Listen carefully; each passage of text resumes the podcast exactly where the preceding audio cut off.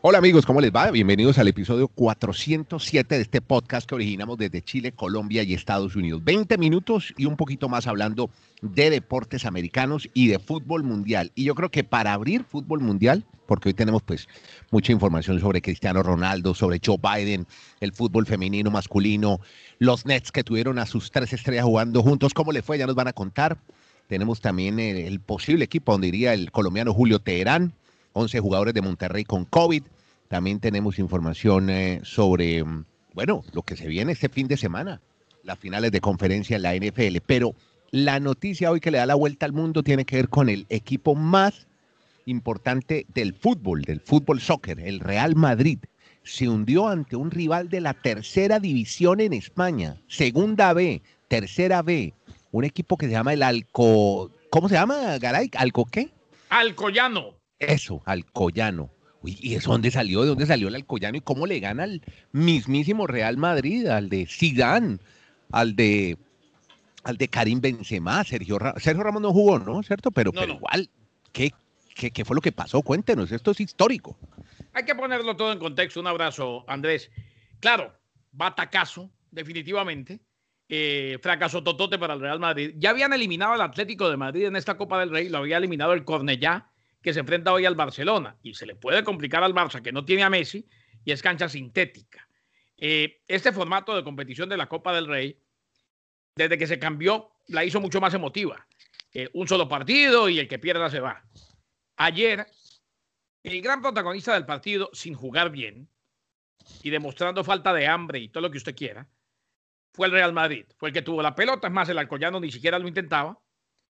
Vino el gol de Militao, después el gol del empate. Eh, tuvo dos el Alcoyano y en las dos facturó. En la posibilidad de gol del empate lo hizo y luego, en tiempo extra, jugando con uno menos, termina anotando el 2 a 1 y eliminando al Real Madrid. Batacazo. Cosas que suceden en el fútbol. Recuerdo el día que el Alcorcón eliminó al Real Madrid de el técnico Manuel Pellegrini, el chileno. Y Claro. recuerdo por ahí, por ejemplo, más allá de, de lo que les acabo de decir del Cornellá, eh, eliminando al Atlético de Madrid, recuerdo una vez que el Numancia eliminó al Barcelona. Creo que los grandes culpables son los jugadores. Me parece que no es para que se vaya Zinedine Zidane. Eh, en todo caso, es un batacazo impresionante por la manera como se da, porque es un equipo de tercera división y porque es el Real Madrid. Ahora, hay cosas que no se pueden obviar, aunque la gente se pierde en la euforia de la victoria del, del Alcoyano. La Claro. cancha era un patatal, como dicen los españoles. Era eh, como, como una cancha de barrio, ¿no? Claro, porque es un equipo de barrio que, que definitivamente hizo lo más grande de su historia. Y, y el gran dominador del encuentro fue el Real Madrid. No se dieron las cosas y claro que es una vergüenza impresionante, aunque Zidane después dijo que no era una vergüenza, que lo habían intentado, pero él sabe que en el Real Madrid con intentar no alcanza. Hay que ganar y ganar y ganar. Bueno, Alcoyano queda en Alcoy, Comunidad Autónoma de Valencia, pues para ubicar un poco este equipo. Y están jugando desde el año 1928 en la segunda división B, grupo 3. El estadio se llama El Collao, ¿no? Son 4.850 asientos. Toda esta información ya la tenía Dani Marulanda, porque él dice que es hincha del Alcoyano. Además, él habla mucho de la brecha entre los, las grandes brechas que se abran entre los equipos. Yo creo que usted gozó ayer con esta victoria del Alcoyano, don podcaster Marulanda. Abrazos, Andrés, Kenneth. Efectivamente, estas historias que pocas veces se dan en la historia del fútbol, pero que son muy gratificantes, muy reconfortantes de ver de esas historias de equipos. A ver, pero aquí me pueden mencionar ustedes qué cancha sintética, qué un barrial, qué un potrero era el Real Madrid. Ojo, la sintética Es la de Bar- hoy. La sintética Por la- eso, por de- eso. No, yo, yo me estoy, yo me estoy adelantando si pasa algo con el Barça. O sea, eso no son disculpas, es que las nóminas de estos equipos, lo que paga un solo jugador del Real Madrid, pagan toda la institución por años de, de- del Alcoyano. Ni siquiera la nómina de jugadores le pagan al señor que limpia las oficinas, a la secretaria. O sea, el- la, la diferencia es abismal en los presupuestos. O sea, para la gente del Alcoyano es un día histórico esa jornada que tuvieron eliminando al Real Madrid tratamos ya de concatenar esta situación de estas historias que se ven muy poco con lo que han manifestado hoy el comunicado oficial de la FIFA en el tema de, de la tal Superliga que quieren algunos en- equipos en Europa. Es un, eso también es un batacazo para el futuro del fútbol. Siempre se han insistido, y yo creo Kenneth, que si la FIFA ha sacado ese comunicado hoy es porque realmente esa corriente o esa idea de hacer una Superliga tenía cimientos ya muy bien formados y gente muy interesada en tener una liga en Europa donde solo viéramos a los grandes. Real Madrid, Manchester United, Juventus, Milan, Barcelona, y solo se enfrentaran entre ellos. ¿Qué has hecho hoy la FIFA? Firmada el documento por el señor Jan Infantino. Salió al paso a decirles, si se arma una Superliga, los jugadores que compitan en ella pierden la posibilidad de enfrentar torneos de la liga local que son avalados por la FIFA e incluso el Mundial de Fútbol. O sea, el tema es bien complejo a futuro porque aquí la gente va a decir, van a tener que llegar a un acuerdo, creo, Kenneth, porque cómo van a perder en un Mundial las mejores estrellas o cómo esos jugadores van a dejar de, de ganar la plata que ganarían en una Superliga y, así acabar con el tema de la Champions League y estos formatos de, torneos locales tan desiguales. Lo que pasa es que también, Andrés, uno se puede pensar, eh, Dani y Andrés, sí. Eh, y, tienen que llegar a un acuerdo. Esto es una declaración de guerra para llegar a un acuerdo. Nunca crean tanto en estas declaraciones de guerra. ¿Por qué? Primero que todo, porque la FIFA necesita de los grandes equipos, inclusive hoy más que los grandes equipos de la FIFA. Y porque, a ver, supongamos que se reúnan las 10 principales estrellas del fútbol mundial y digan, no, por lo que me pagan yo juego en la Superliga. Hombre, la FIFA no va a aguantar, no va a poder llevar a cabo un mundial sin las estrellas. O sea, aquí se necesitan el uno del otro. ¿Quién va a acabar, quién va a acabar pagando el plato? Pagando los platos rotos. Hombre, los más débiles y las selecciones nacionales. Como lo vengo diciendo hace una década aproximadamente, vamos a tener que ver eliminatorias, aunque ya lo que se viene en el Mundial es una comparsa del 2026, vamos a tener que ver eliminatorias sin las grandes estrellas. Solamente las van a terminar prestando para los grandes torneos. Llámese Copa América, Eurocopa, Mundial. Y todo, y todo, y todo se centra, Andrés Kenner, en un tema económico. Porque si ustedes ven algunos reglamentos o estatutos de la FIFA, ellos manifiestan que, por ejemplo, una de las bases de la pirámide en el fútbol en el mundo es el tema del ascenso y los descensos en las ligas. Y si ustedes van a la MLS, nunca ha existido el tema del descenso, pero económicamente le retribuye mucho a la FIFA, entonces ellos no le ponen problema por ese lado. En ese momento en México no hay descenso. O sea, si hay puntos donde ellos pueden llegar a acuerdos, depende, como dice Kenneth, de cómo se vayan a sentar, a dialogar y obviamente a llegar a un acuerdo porque económicamente pues estaría una de las dos partes con muchas pérdidas y si no llegan a un acuerdo en esta situación que se está viviendo hoy de parte de la FIFA y los que quieren armar una Superliga en Europa. Perfecto, señor. Más adelante tocamos más temas de fútbol porque hay noticias por los lados de México con el Monterrey, con un jugador de, la América que está con COVID, porque quiero que hablemos un poco de lo que, bueno, la noticia del mundo fue Joe Biden, la posición Biden-Harris ayer, un evento muy bonito, muy sobrio, eh, donde se habló mucho de la palabra, la que más usaron fue unidad. Garay, así como somos nosotros unidos, eso es lo que quiere el presidente Biden en los Estados Unidos. Pero también él está buscando unidad en el fútbol, fútbol femenino, fútbol masculino. ¿Cómo va esa polémica?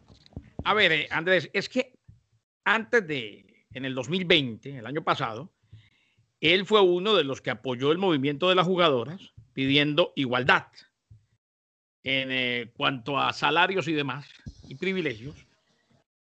Y en algún momento le dijo a, los Estados Unidos, a la Federación de Fútbol, a US Soccer, pago igualitario ahora o si acaba el financiamiento. O sea, como que no vengan a mí si soy presidente, si no hay pago igualitario, a que les financie para los mundiales y demás.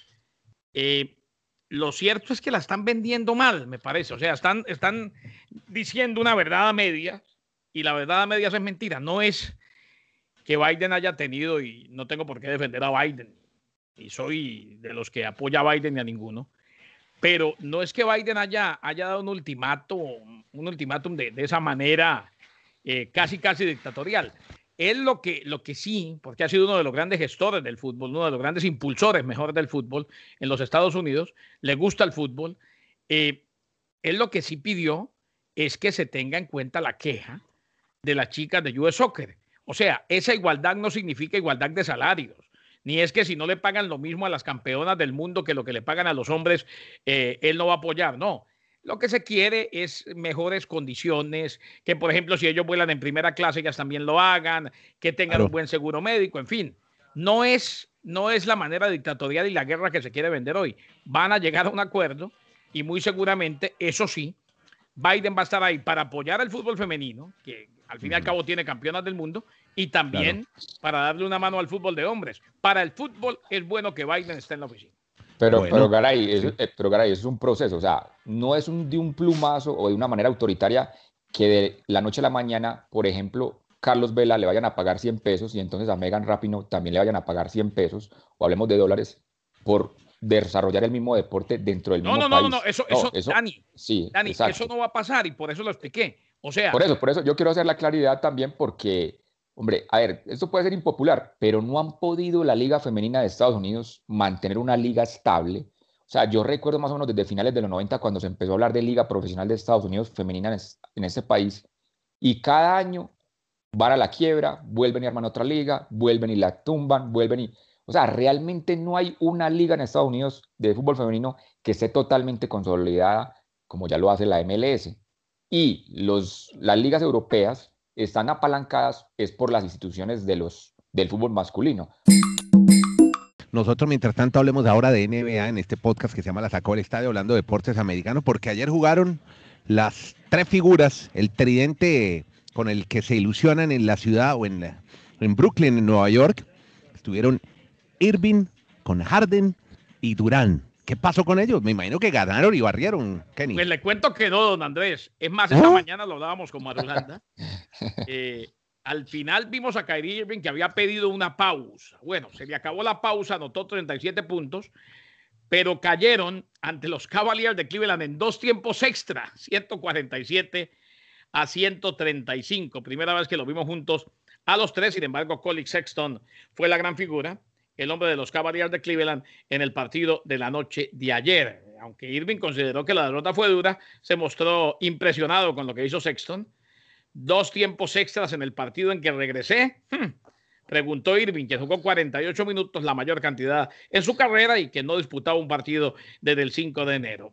Quedará como anécdota que perdieron el día que estaban los tres juntos y tendrán que trabajar para en equipo terminar dándole el título que buscan los Nets de Brooklyn. Es que ya en las últimas dos semanas pasamos de los Brooklyn, van a, los Nets de Brooklyn van a pelear hasta el final, van a estar en los playoffs. A los Brooklyn son protagonistas, a los Brooklyn son los grandes candidatos a ganar la NBA, los Nets de Brooklyn.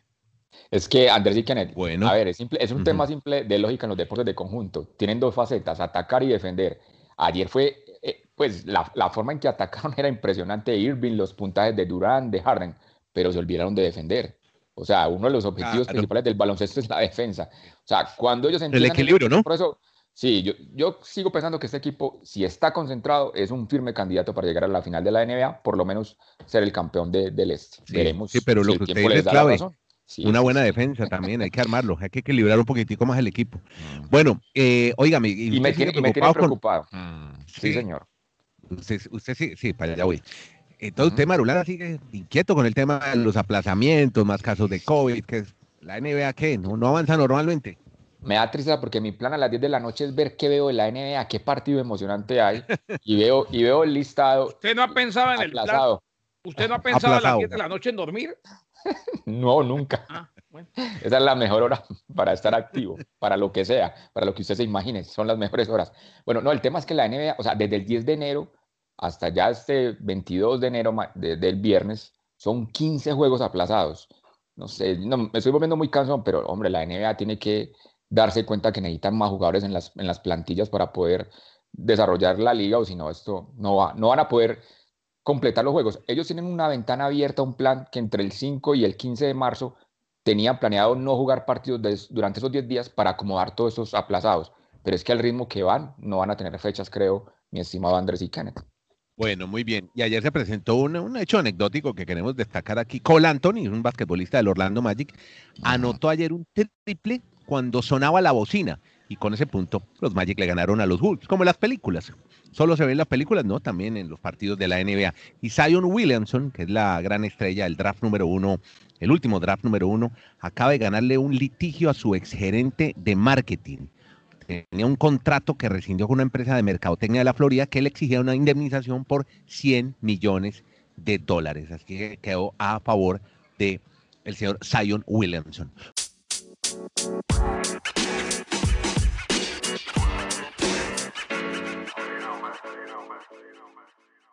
Bueno, hablemos de MLB, que hay muchas noticias interesantes, sobre todo una con un colombiano, Julio Teherán, que tendría nuevo destino, Dani. Y ayer comentábamos que él está haciendo parte de los nuevos agentes libres en esta temporada de MLB.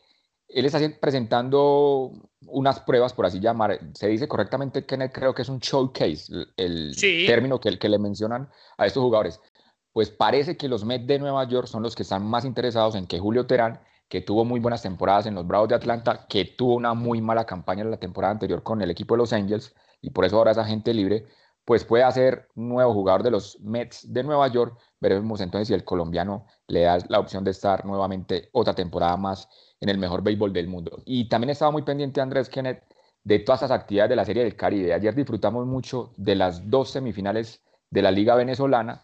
Ya tenemos la gran final. Los Caribes de Anzoátegui y el equipo de los Cardenales de Lara, pues arrancarán este fin de semana la final del béisbol venezolano. No, no, aquí en Colombia le remato con lo de la final ah, del béisbol. ¿Cómo va? Ayer iban 1-1. volvieron, volvieron a ganar los vaqueros de Montería. Están a un juego nuevamente el equipo de Montería de volver a representar a Colombia en la Serie del Caribe, pues sería muy importante para nuestra amiga Loriana Argumedo, que siempre nos está escuchando, y esperemos entonces qué va a pasar este día, porque ya puede ser campeón el equipo de Montería, muy difícil para los Caimanes, dice Don Garay que los Gators de Barranquilla tener que ganar tres, tener que ganar tres juegos consecutivos para derrotar o eliminar a nuestros Cowboys de Montería. Yo soy, yo soy cowboy desde la época en que usted nos trajo aquí a, la amiga en Argumedo. Bueno, venga. Eh, Argumedo, Argumedo, Argumedo, Tranquilos, Argumedos. Mire, Justin Thomas, el golfista al que usted nos habló, que dijo una palabra horrorosa después de una mala jugada en el torneo de Hawái, va a cumplir un curso individual en procura de ser una mejor persona. Después de ese insulto, Usted recuerda que a él lo patrocinaba Ralph Lauren, rescindió su patrocinio después de ese, de ese insulto, que es un insulto horroroso, ah. y ahora entonces ha estado en contacto con sus otros patrocinadores, con eh, el Banco City, con eh, Titleist. Se encuentran entre los que aparecen en su web y confían que sigan con él. Y dice que va a tomar entonces este curso para tratar de ser mejor persona. Australia está buenísimo. Mm. Eh, Ashley Barty, estamos hablando del tenis, va a participar en un torneo de exhibición en, Adelaida.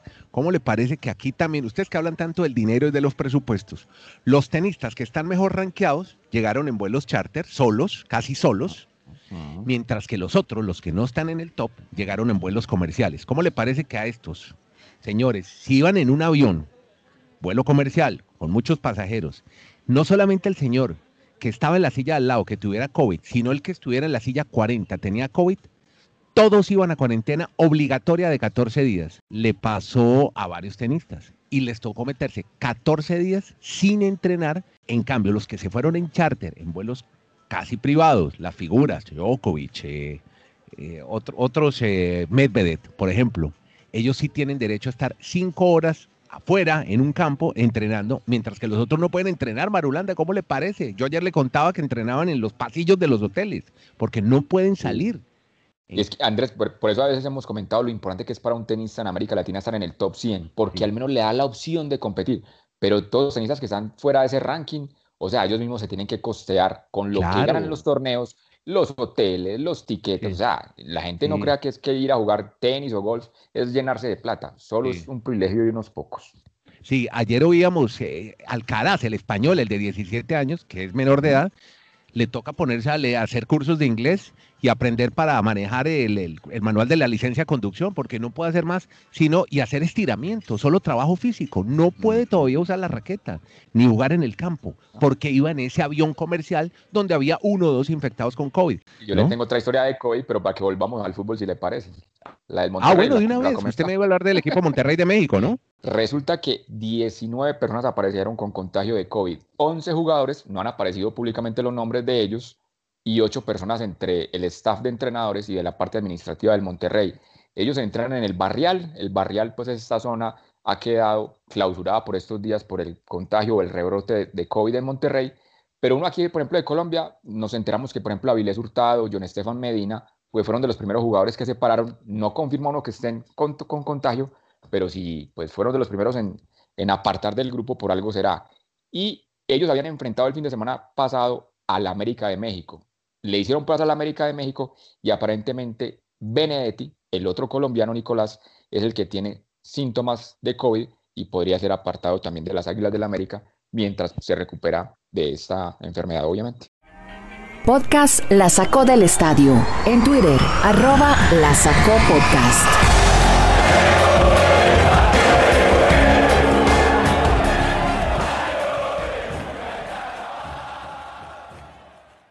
Cristiano Ronaldo ah, destronó el récord de 65 ah. años y es el máximo goleador en la historia del fútbol. Anotó su gol 760. Se convierte entonces en el máximo goleador y aquí está el dato. Considerando encuentros por los puntos en clubes y clase A en selecciones. Llegó a 770 tantos en 1040 partidos contra los 759 en 495 que marcó el austríaco checo Joseph Vican, un Joseph Vican que jugó, recordemos, hasta 1955. Ese es el segundo. En la clasificación, el tercero sería Pelé con 757, el cuarto Romario con 745 y Messi con 719. De ese tema, Kenneth, perdón, pues, o sea, lo de Ronaldo, todos los goles fueron en este siglo, o sea, todos fueron contados desde el primero hasta el último, a diferencia del siglo pasado, o sea, es que eso es muy difícil. O sea, yo no soy un estadígrafo, pero sí me gusta mucho escudriñar esos temas y yo nunca he podido encontrar una manera fiel y certera de que llene esas cuentas. Por eso ustedes ven las redes sociales inundadas de memes con Pelé, donde aparece diciendo que le cuenten los goles que, que le hizo a los sobrinos, que cuando jugó con los nietos, que por favor les cuenten esos goles, a ver si puede alcanzar al señor Cristiano Ronaldo. Es muy, muy, muy difícil esa situación. Bueno, señores, a ustedes que les gusta hablar tanto de dinero, deporte, la relación que hay, la calidad de los equipos con el dinero, ¿saben cuánto vale la nómina del Alcoyano? 800 mil al año. Bueno, tengo 700 mil. ¿Sabe cuánto le pagan? ¿Cuál es el jugador que menos gana en el Real Madrid hoy? Después de la rebaja de salarios por el COVID del 10% que hicieron el año pasado, Federico Valverde se gana 2 millones de euros. 2 millones de euros. Y la nómina del Alcoyano, o 700, 800 mil euros. Ahí está. El... Andrés, por, eso, por eso le decía al, comienzo del, del podcast, con eso pagan toda la organización del Alcoyano, o sea, el presidente, el gerente, la secretaria, el señor de oficios pero también hay que decir que juegan mil veces y, 999 gana el Madrid. Claro, claro, claro, claro. Oiga, un detalle, ayer el, el, presidente Alcoyano no pudo ir al estadio, estaba con COVID. No, es que es increíble, el deporte es una belleza. Listo, amigos, muchas gracias. Gracias a Marulanda, él es Kenneth Garay, está en Bristol, Connecticut. Andrés Nito Molina desde Chile. Usted nos puede ubicar en este formato streaming en cualquier plataforma digital, la que le guste, donde usted oiga música, Spotify, Deezer, Apple Podcast, allí. Allí busque en el buscador, en la lupa, busque La Sacó del Estadio Podcast y ahí nos encuentra todos los días. Hacemos un podcast diario sobre deportes americanos. Que la pasen bien.